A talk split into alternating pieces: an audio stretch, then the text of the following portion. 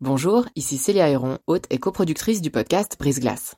Avant de vous laisser plonger dans votre nouvel épisode, je voulais vous parler de Y'a m'expliquer, une toute nouvelle série audio du temps dédiée aux intelligences artificielles. Deux fois par mois, dans Y'a m'expliquer, Grégoire Barbet tentera de démystifier les enjeux posés par ces IA et reviendra sur les principales actualités qui les concernent.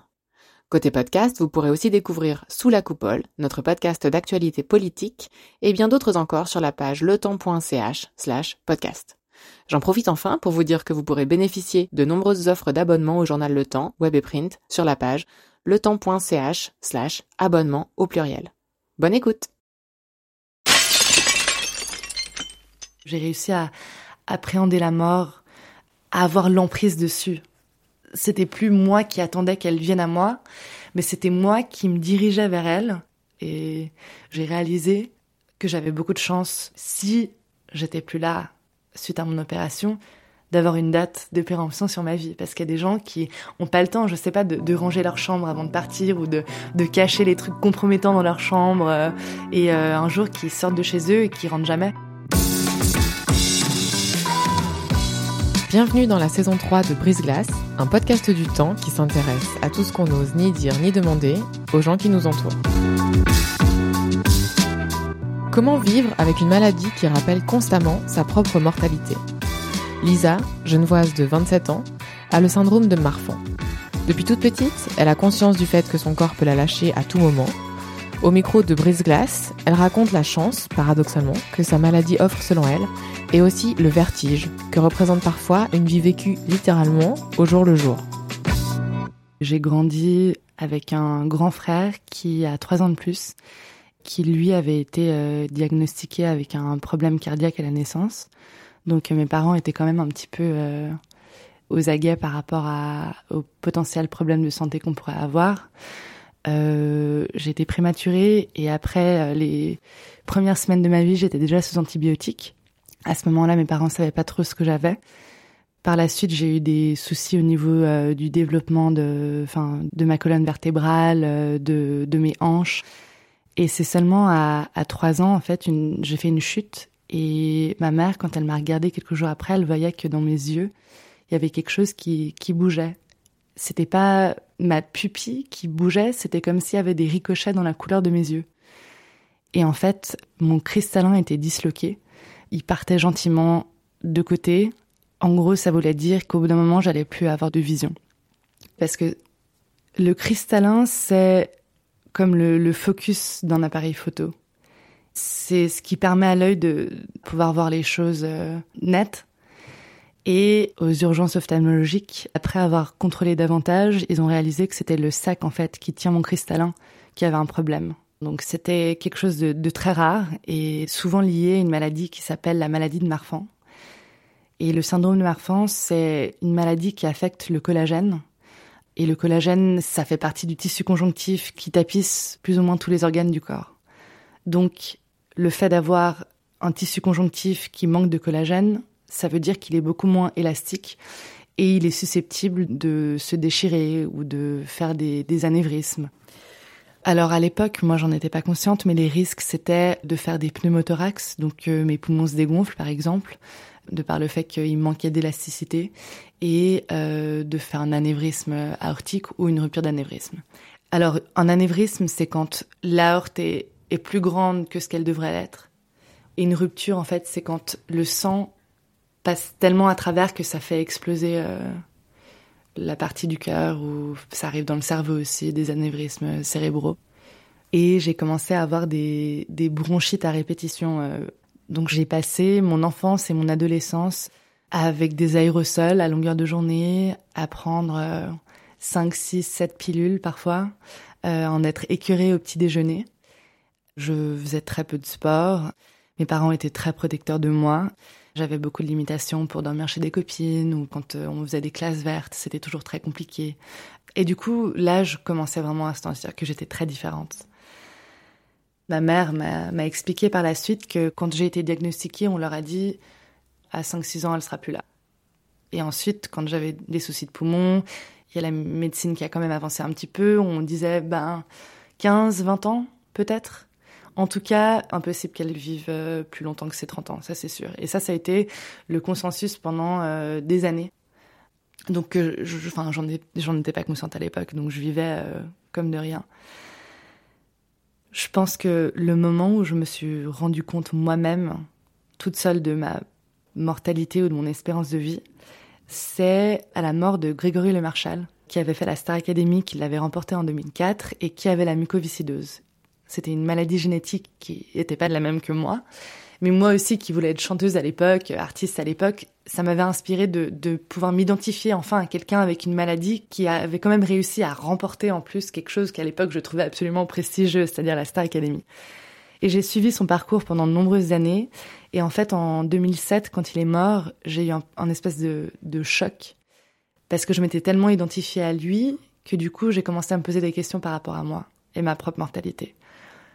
Et euh, évidemment, j'ai recherché sur Internet et là, j'ai trouvé des choses. Euh, les, les, les, 30 personnes qui sont mortes euh, du syndrome de Marfan euh, avant l'âge de 30 ans, et puis il y avait toute la liste de personnes qui en étaient décédées.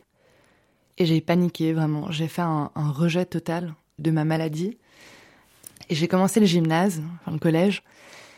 Et en fait, là, je me suis sentie extrêmement seule parce que je, il y avait une, une fille qui était dans ma classe que je ne connaissais pas, qui était euh, amie euh, avec une de mes amies d'enfance. Et la maman de cette amie d'enfance avait dit à cette fille, il faut être gentil avec Lisa parce que elle a une maladie très grave et elle va pas être là pendant longtemps. Et ça, quand je l'ai appris, je me suis sentie très très seule parce que j'avais pas eu d'emprise sur le fait de moi-même expliquer ma maladie. En fait, ça s'était répandu à travers l'école et tout le monde savait. En plus, j'étais dispensée euh, d'éducation physique. Enfin, il y avait, il y avait beaucoup de fois où j'allais pas en cours euh, parce que mon cœur avait commencé à flancher. Donc, euh, j'avais un traitement de faveur de la part des profs qui excusait mes absences. Et il y avait une espèce de jalousie de la part des autres élèves qui comprenaient pas pourquoi j'avais ce traitement de faveur. Quand vous dites le cœur avait commencé à flancher, ça signifie quoi? Ça signifie que l'aorte normale, qui est une artère du cœur, a un diamètre de 3,5 cm. Pendant l'adolescence, ça peut être à 2,7 ou 8 ou 9. La mienne, à 15 ans, elle était à 3,3. Donc c'est peu 5 mm, mais ça montre une progression qui peut être très dangereuse. Donc il y a eu un mélange de ça, de cette aorte qui grandissait, du fait de me sentir un peu ostracisée et incomprise par les personnes de mon entourage, du coup de ne pas oser en parler, parce que j'avais pas envie d'être étiquetée comme la fille qui est malade, qui est jamais en cours. Ou... Je voulais pas que ça soit ce qu'ils me décrivent en fait. Ça a fait que j'ai activement, de mon plein gré, cherché à rencontrer des personnes qui avaient cette maladie. Et je suis tombée sur un site de l'association euh, nationale euh, des États-Unis du syndrome de Marfan, qui avait une plateforme pour que les ados puissent euh, se connecter. C'était un peu comme un Facebook, mais pour malades. Et là, je me suis fait euh, mes premiers amis. Ça a été pendant six mois euh, des, amitiés épistolaires. On s'envoyait des messages, on se connaissait pas. Et un mois avant les vacances d'été, j'ai imprimé un flyer en disant à mes parents, voilà, il y a une conférence dans le fin fond du Minnesota aux États-Unis. Mes nouveaux amis y vont et j'ai envie d'y aller. Et euh, avec mon père, on a embarqué dans le Minnesota pendant le mois de juillet. Et là, ça a été instantané. Je suis passée de connaître zéro personne avec ma maladie à rencontrer 50 personnes avec ma maladie qui avaient mon âge, qui avaient les mêmes combats, les mêmes batailles au fil de trois jours. Et depuis ce moment-là, euh, j'ai jamais arrêté. Chaque année, j'y retourne. Ça va faire 11 ans maintenant. Ça m'a beaucoup aidé, mais ça a beaucoup contribué à la réalisation aussi de nouveau de ma mortalité.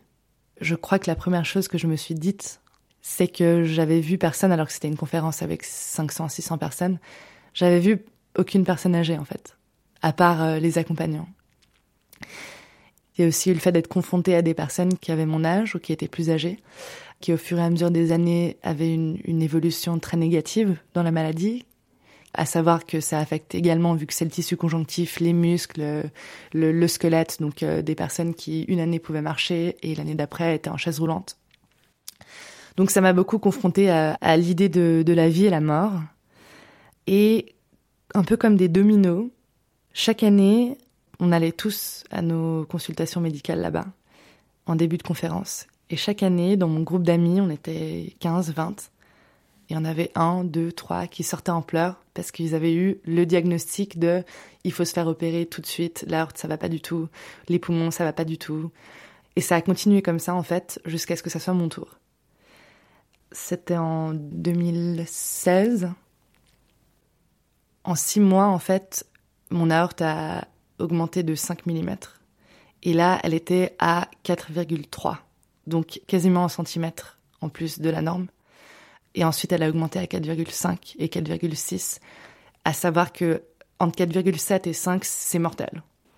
La paroi de mon aorte était tellement fine à cause de l'anévrisme que à tout moment, ça pouvait péter en fait. Et je connais pas exactement les chiffres euh, de survie d'une rupture d'anévrisme, mais ils sont très très très très bas. Donc quand on a posé le diagnostic et qu'on m'a dit qu'il fallait que je me fasse opérer euh, d'urgence, mais d'urgence, c'est-à-dire dans le mois, voire les deux mois qui suivaient, déjà je me suis battue euh, pour euh, repousser mon opération pour qu'elle se passe pendant mes vacances à l'Uni, parce que j'étais à l'université à ce moment-là. Et j'ai aussi eu le temps d'aller voir plusieurs médecins parce que j'avais envie de pouvoir choisir mon chirurgien, sachant que ma vie était vraiment entre ses mains. Je suis allée voir un premier chirurgien je suis arrivée dans son bureau, il a pris son stylo, il a gribouillé sur une feuille et il m'a dit voilà, vous avez 12% euh, de chance d'avoir une complication mortelle. Vous avez 10% de chance d'avoir une complication grave à très grave, c'est-à-dire de devenir un légume. Vous avez 15% de chance d'avoir des problèmes moyennement graves à graves, c'est-à-dire une septicémie. Et vous avez, euh, il vous reste du coup 60% euh, de chances de survie potentiellement normale, sachant que vous allez devoir vous faire repérer de toute manière. Ça a été très compliqué pour moi de d'entendre ça. J'avais 24 ans. Et pour moi, j'étais un peu à la fleur de l'âge et je menais un peu une double vie parce que j'avais une vie sociale, une vie académique. Euh, les week-ends, je faisais n'importe quoi comme tout le monde. J'allais boire des verres, j'allais fumer des cigarettes, j'allais danser.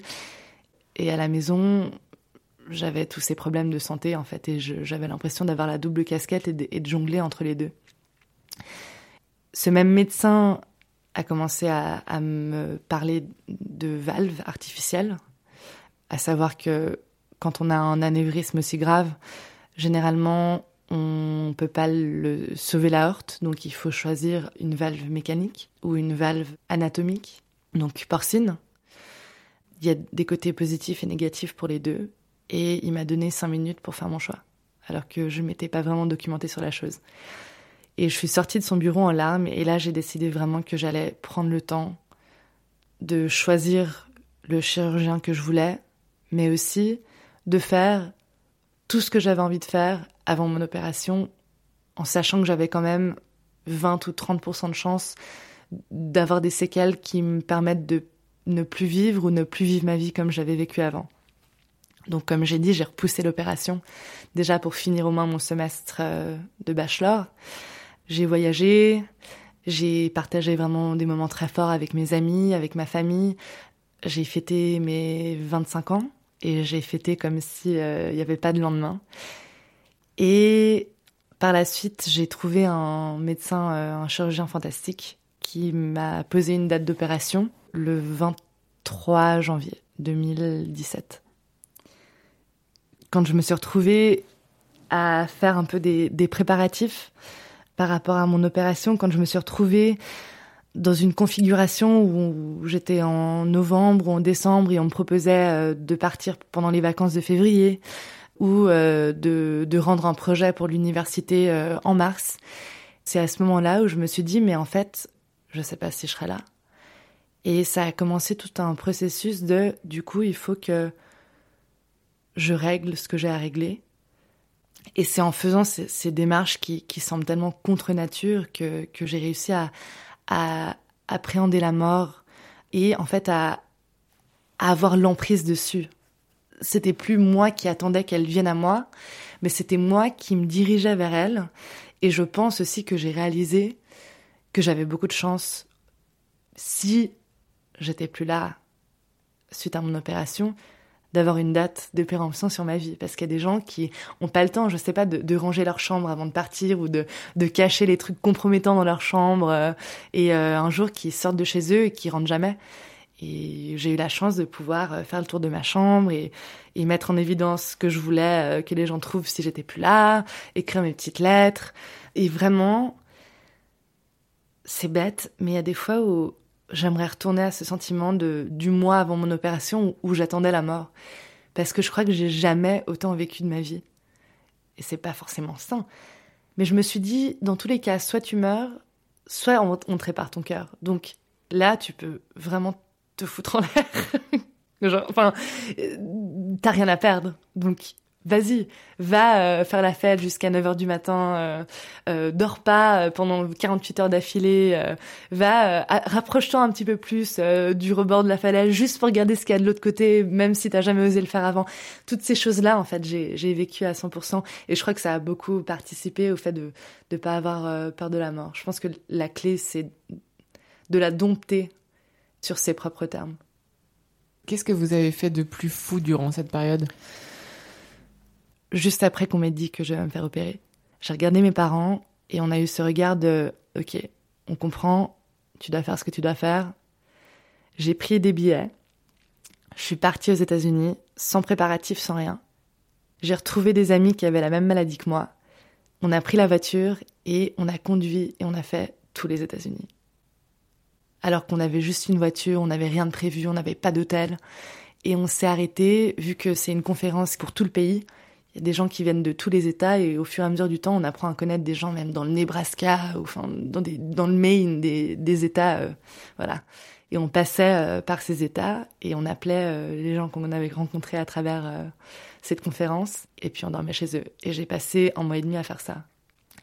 Et c'était aussi peut-être une manière collective pour nous de dompter notre maladie et, notre situation et d'en profiter au maximum. Je pense que ça, c'était la chose la plus folle que j'ai faite parce que à n'importe quel moment pendant ce voyage, j'aurais pu ne plus être là. Enfin, j'étais à deux doigts de la mort et puis j'ai vraiment et aussi peut-être le fait de repousser mon opération. J'ai vraiment j'ai joué avec le feu, c'est sûr. Et ensuite, je me suis fait opérer à Berne. Avant de partir à Berne, j'avais donné mes mots de passe Facebook, euh, enfin de tous mes réseaux sociaux à mes meilleurs amis, en leur disant que si jamais j'étais plus là, voilà, qu'ils avaient le contrôle de le fermer, euh, j'avais fait, je me souviens, un espèce de, testament où j'avais rassemblé mes amis en leur disant bon, qui veut quoi? Tu veux ma garde-robe, d'accord? Tu veux ma PlayStation, ok. J'avais écrit une lettre au garçon euh, que j'aimais, c'était un amour qui n'était pas réciproque, mais pour lui dire ce que je ressentais. Et euh, j'avais pu dire à, toutes les personnes un peu ce que je n'avais jamais pu leur dire. Et ensuite, je suis partie à Berne et j'étais entourée de mes frères et de mes sœurs, de mon père et de ma belle-mère, de ma mère et de mon beau-père. Et la veille de mon opération, en fait, chacun à leur tour, ils sont venus dans ma chambre. Et ils sont posés sur mon lit et on a parlé pendant 15 minutes. Et là, j'ai, eu, bah, ça a été terrible, mais aujourd'hui, je, je regarde ça et je me dis, j'ai eu beaucoup de chance. J'ai assisté à mon propre enterrement parce que toutes les personnes, en fait, se sentaient dans l'obligation de me dire ce qu'ils voulaient me dire si jamais ils me voyaient plus.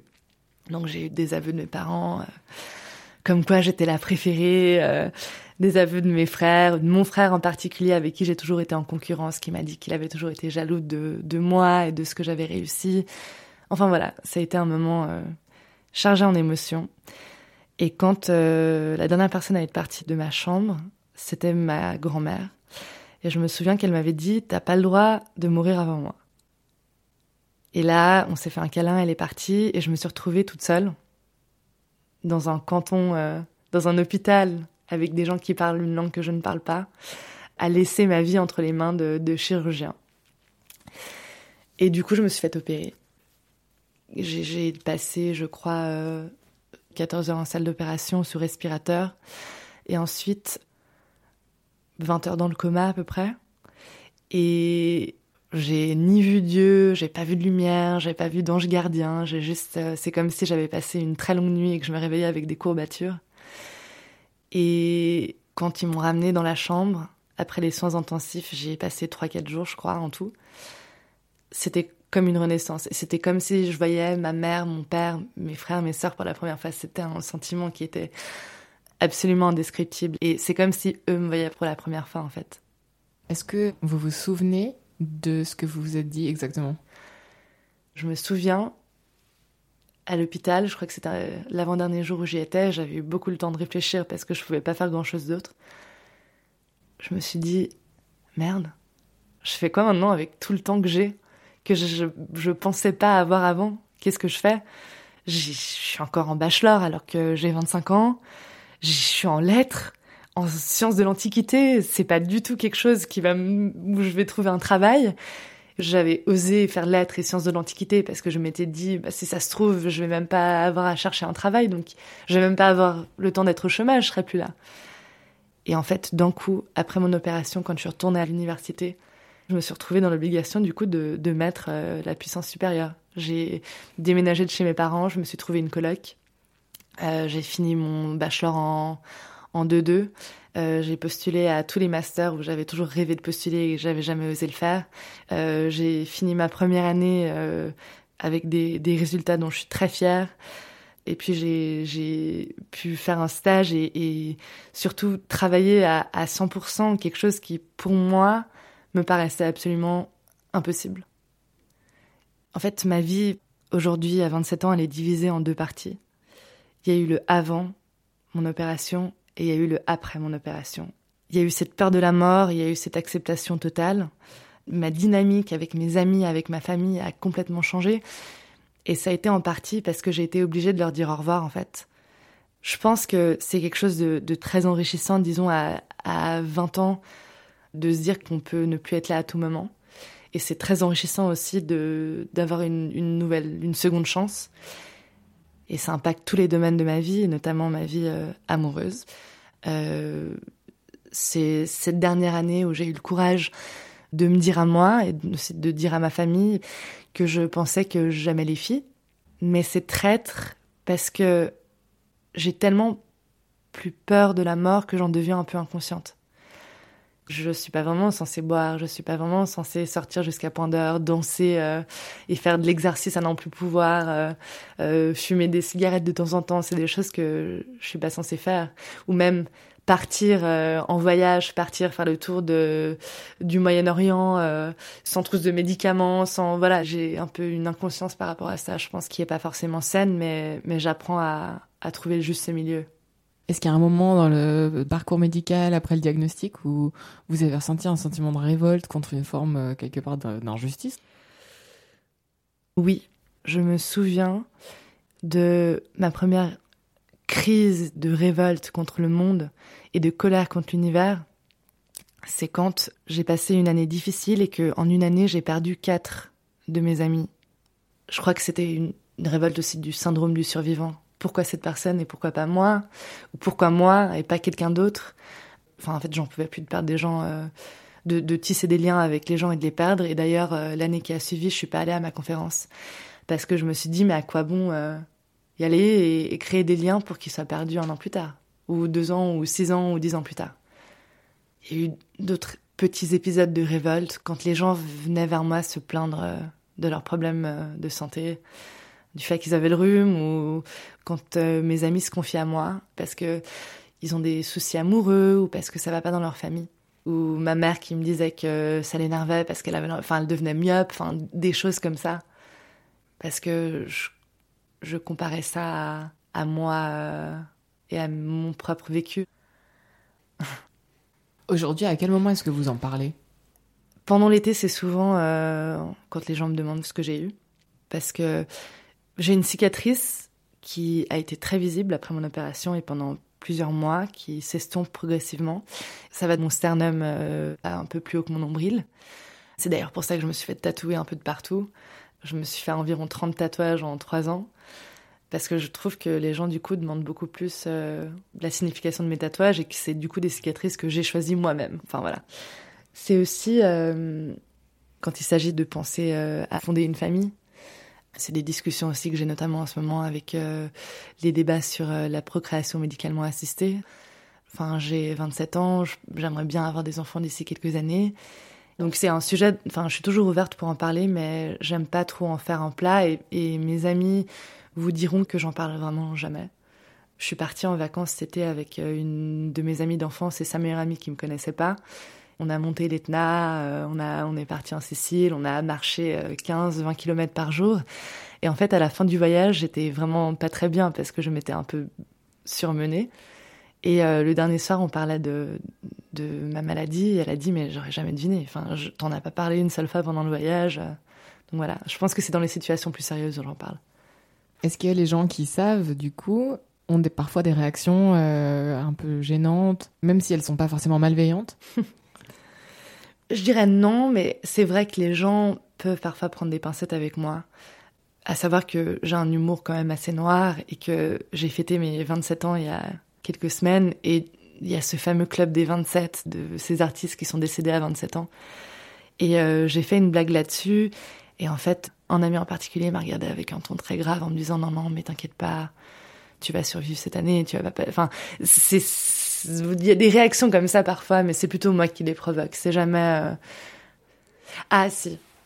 Avant que je postule pour mon master, ma meilleure copine à l'époque, j'espère qu'elle écoute pas ce podcast, euh, on n'est plus amis. Elle, faisait le même master que je fais maintenant.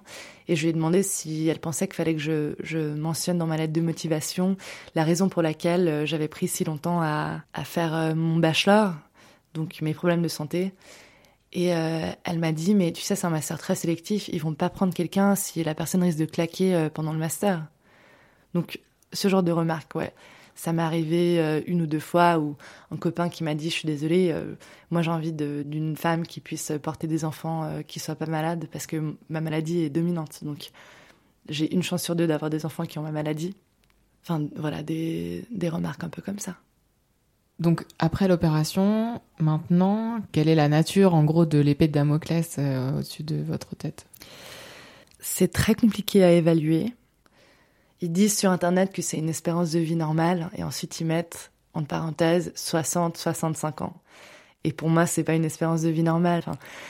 mais après, il y a aussi l'avancée de la médecine qui fait que si ça se trouve, euh, je vivrai jusqu'à 80 ans parce que l'espérance de vie de la personne lambda aura augmenté à 100 ans. Enfin, ça dépend. En fait, c'est un peu la loterie enfin mon meilleur ami qui a eu euh, la même opération que moi est décédé euh, subitement dans la nuit il y a, une année. Il prenait euh, ses médicaments religieusement, il fumait pas, il buvait pas, il prenait vraiment soin de lui. Moi, c'est tout le contraire et pourtant, je suis encore là pour en parler. Donc, je crois que c'est difficile à, répondre à cette question. Euh, on m'a dit qu'on avait réussi à, sauver une partie de mon aorte qui, inévitablement, dans le futur, va devoir être changée totalement.